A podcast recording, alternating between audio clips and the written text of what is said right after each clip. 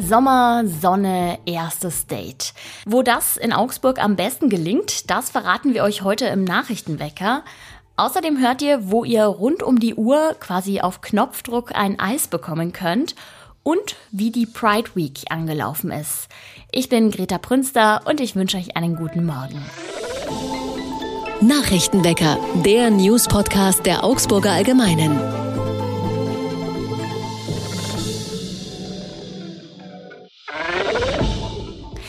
Die Achse zwischen dem Augsburger Hauptbahnhof und der Innenstadt hat zuletzt an Attraktivität verloren. Die Händler klagen über weniger Passanten und sinkende Umsätze. Das dürfte daran liegen, dass der Hauptbahnhof über Jahre eine Großbaustelle war. Aber bald können die Händler aufatmen. Im Herbst dürften die Arbeiten nämlich größtenteils abgeschlossen sein. Dann werden die Fußgängerunterführung und die Schalterhalle im Hauptgebäude wieder geöffnet und die Geschäfte können auch wieder dorthin zurückziehen. Die waren ja bislang in Container ausgelagert. Die Händler sehnen diesen Zeitpunkt wirklich herbei. Erst ab dem Moment, an dem der Bahnhof gut läuft, kann auch die Bahnhofsstraße wieder gut laufen, sagt zum Beispiel Caro Josefi, der dort die Kristallapotheke betreibt. Besonders schlimm sei es in der Hochphase der Corona-Pandemie gewesen. Damals sei die Bahnhofsstraße wirklich eine tote Straße gewesen. Sie kämpfen für mehr Toleranz und Anerkennung. Beim Deichmarsch sind gestern mehrere hundert Leute auf die Straße gegangen, um für die Rechte von queeren und lesbischen Menschen zu kämpfen. Eine Teilnehmerin hat unserer Redaktion erzählt, dass sich das Leben als lesbisches Pärchen inzwischen deutlich verbessert habe. Die Gesellschaft sei offener dafür, aber noch immer gäbe es Situationen, wo ihnen Hass entgegenschlage. Der Deichmarsch war der Auftakt zur Pride Week. Nach Reden am Königsplatz sind die Teilnehmenden dann weiter in Richtung Rathaus gezogen. Von der Stadt gibt es übrigens einiges an Unterstützung für queere Menschen. So werden zum Beispiel Organisationen finanziell unterstützt und es gibt einen sogenannten queeren Tisch zur stärkeren Vernetzung. Stellt euch mal folgendes Dilemma vor. Es ist super heiß und die Eisdiele hat zu. Im Textilviertel in Augsburg ist das ab sofort kein Problem mehr. Dort gibt es jetzt nämlich einen Eisautomaten, wo man sich wirklich rund um die Uhr ein Eis holen kann. Ja, sozusagen auf Knopfdruck. Der Automat steht seit kurzem am Färberturm und das Eis ist laut Angaben des Herstellers Bio. Es gibt zwei Möglichkeiten. Entweder man kauft es im 400 Milliliter Becher, da kann dann auch die ganze Familie mitessen oder im etwas kleineren 160 Milliliter Becher. Der große Becher kostet 8 Euro, der kleinere 3,50. Angeboten werden verschiedene Sorten, einige von ihnen sind auch vegan. Vom Eis zum Sommerwetter ist es nur ein kleiner Sprung. Auch heute wird es ein strahlender Tag. Die Temperaturen erreichen 24 Grad. Erst am Abend kühlt es dann auf 10 Grad runter. An der ehemaligen Rossmann-Filiale in der Maxstraße klebt neuerdings ein Schild mit der Aufschrift Zwischennutzung. Was es damit auf sich hat und wie die Stadt versucht, Leerstände zu vermeiden, darüber spreche ich jetzt mit meiner Kollegin Andrea Wenzel. Hallo Andrea. Hallo Greta. Andrea, was genau tut sich denn da in der Maxstraße Nummer 9? Ja, die ehemalige Rossmann-Filiale in der Maxstraße, die steht tatsächlich schon seit letzten September leer. Die wurde dann über Weihnachten mal noch kurz zwischengenutzt für so eine Art, ja, Geschenkartikel, passt ja zu Weihnachten. Und jetzt hat tatsächlich das Kulturreferat der Stadt Augsburg die Räume für sechs Monate gemietet und möchte da so eine Art, ich sage jetzt mal Kreativraum schaffen, also Kulturschaffenden aus ganz unterschiedlichen Bereichen die Möglichkeit geben, sich zu präsentieren, aber auch Kontakte untereinander zu knüpfen, sich auszutauschen, sich zu begegnen. Das kann jetzt in einem Atelierkonzept sein, das können aber auch Konzerte sein, Yoga-Sessions, Workshops, ganz verschiedene Angebote. Und wer da eben Interesse hat, ähm, die Räume dafür zu nutzen, der kann sich beim Büro für Popkultur melden und sich da anbieten. Und den Auftakt in Max 9 in diesem neuen Projekt macht aktuell eine Künstlerin, die heißt Laura Jungfer und hat ein Galerie- und Atelierkonzept im Angebot, das nennt sich Strömung. Gut, aber eigentlich könnte man ja auch sagen, ja, okay, dann stehen diese Räume jetzt halt leer. Warum ist Leerstand in der Innenstadt denn ein Problem?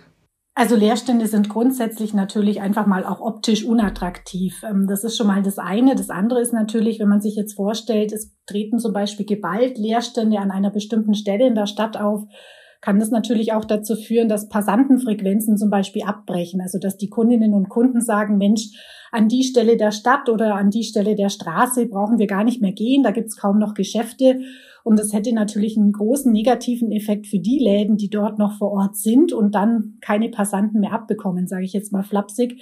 Auf der anderen Seite hat es natürlich auch eine Außenwirkung, eine schlechte, ähm, gerade für neue Mieter, die Interesse an dem Standort Augsburg hätten, die dann sagen, hm, es werden immer mehr Leerstände, warum wohl, lohnt sich überhaupt noch in diese Stadt zu gehen?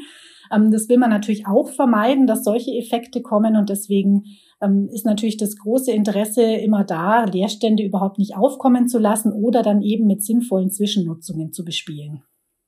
Kann es auch vorkommen, dass aus einer Zwischennutzung dann wirklich ein fester Laden hervorgeht, der dann quasi bleibt? Ja, das ist in Augsburg auch schon passiert. Ähm, zum Beispiel die Retro Area, das ist ein ähm, Laden für Vintage-Mode, die sind jetzt in der Philippini-Welser-Straße.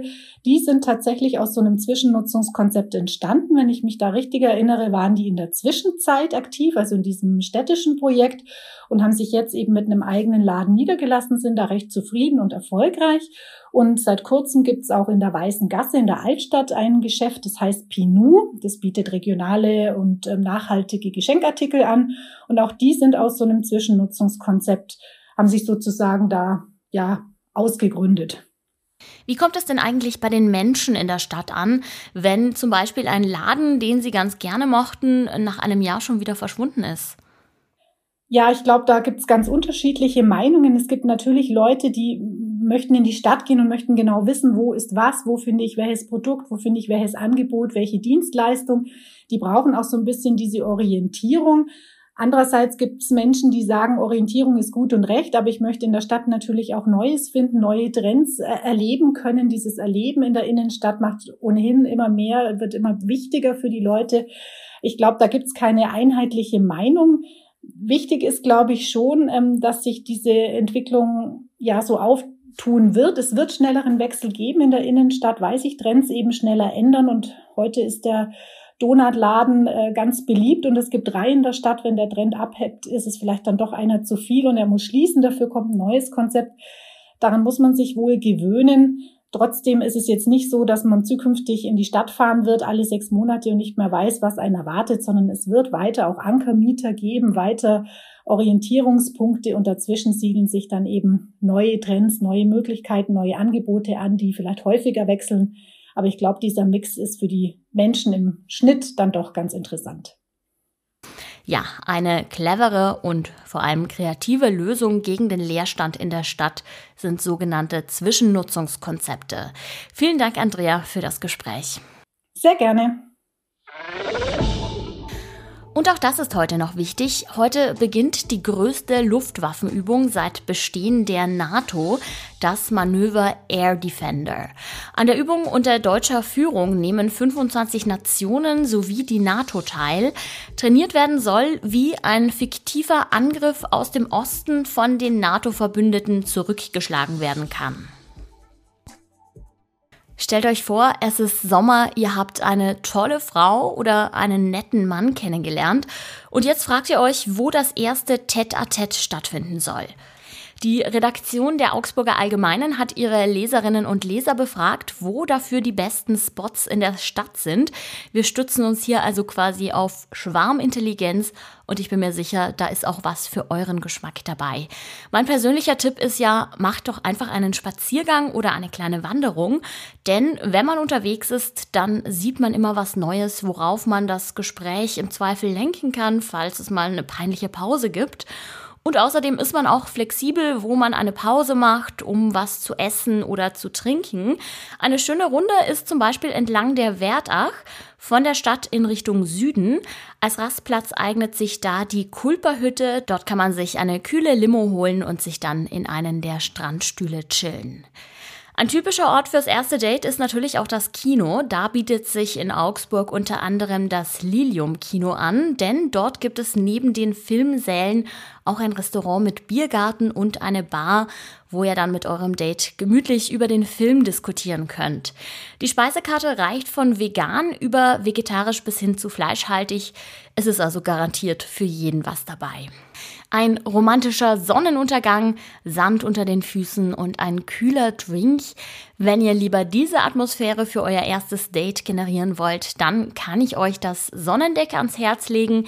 Das ist ein Strand über den Dächern der Stadt, wo man sich gemütlich in Liegestühle setzen kann und ganz entspannt in den Feierabend eintauchen. Wenn ihr noch mehr Locations oder Tipps haben wollt, dann klickt auf den Link in den Show Notes.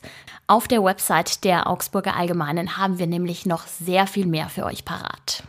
In diesem Sinne wünsche ich euch einen entspannten Start in die Woche. Das war's für heute vom Nachrichtenwecker. Der Redaktionsschluss war am Sonntag um 24 Uhr und mein Name ist Greta Brünster. Danke fürs Zuhören und bis morgen. Nachrichtenwecker ist ein Podcast der Augsburger Allgemeinen. Alles, was in Augsburg wichtig ist, findet ihr auch in den Show Notes und auf augsburger-allgemeine.de.